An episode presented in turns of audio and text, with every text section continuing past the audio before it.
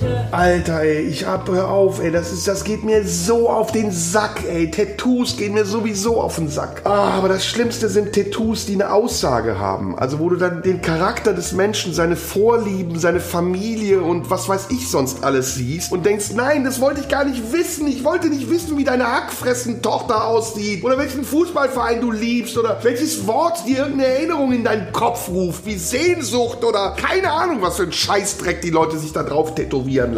Früher haben sich Asoziale tätowieren lassen. Im Knast. Da hast du hier drei Punkte gehabt. Arschwegpunkte. Früher haben sich Seemänner tätowieren lassen. Oder Leute, die auf Hawaii gelebt haben, weil es dort Kultur war. Heute ist das eine Unkultur einer Proletenbohem geworden, die glaubt, sie würde sich dadurch verfeinern und verschicken, dass sie sich irgendwelche Muster auf die Haut ritzen lässt, die erstmal abgrundtief hässlich sind und dann nicht dazu führen, dass ich diesen Menschen sympathischer finde, sondern dass ich einen Anlass zu habe, diesen Menschen zu meiden und zu sagen, guck mal, dieser, gut, insofern ist es auch wieder okay.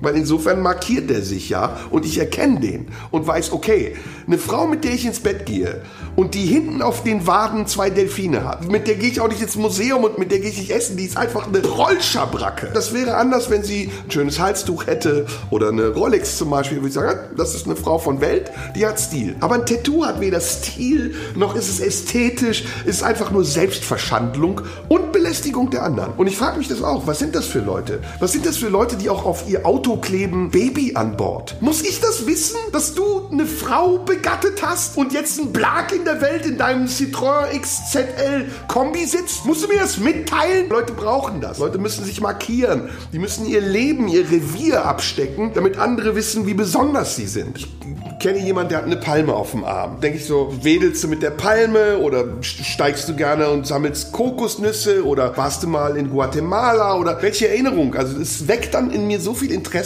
dass ich gar nicht haben will, dass ich mich dabei ertappe, meine Gedanken daran zu verschwenden, dem in die Falle zu gehen, der das Tattoo nur gemacht hat, damit seine Unscheinbarkeit verdeckt wird durch ein Stück Scheiße, was er sich auf die Haut geritzt hat. Ja, das kommt dazu. Aber das wäre ja noch künstlerisch okay und ich würde sagen, der hat sich wenigstens Mühe gemacht. Der hat ja eine Palme. Der hat sich das teuer bezahlt, dass jemand ihm so ein abgrundtief hässliches Ding auf die Haut geritzt hat. Er hätte sich auch ein Bild von der Palme kaufen können und das in seine Wohnung hängen. Nein, nein, das hat aber nicht gereicht. Er ist selbst zum Bild geworden. Jetzt gibt es aber noch schwulere und idiotischere Leute, die sich einen Stern, und zwar hier, an die Ellbogenspitze machen. Und da frage ich mich, was bringt dir eigentlich das Tattoo, wenn du es selbst nicht siehst? Und auch andere es nicht sehen. Manche Leute haben ja hier hinten auf dem Rücken sie diesen, das Arschgeweih. Stellst du dich dann zweimal am Tag äh, in den Spiegel und guckst so, oh, habe ich ein geiles Arschgeweih? Nein, es ist wahrscheinlich einfach nur das Gefühl, ich habe da was Besonderes, von dem keiner was weiß. Ach, wie gut, dass niemand weiß, dass ich hinten über meinen Steiß so ein hässliches Tattoo habe.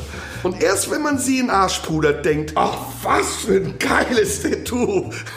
da bleibe ich mal. Nein, alles Schwachsinn. Geldverschwendung. Das, das Tätowieren sollte man den indigenen Völkern überlassen. Palme, ich meine, bitte dich.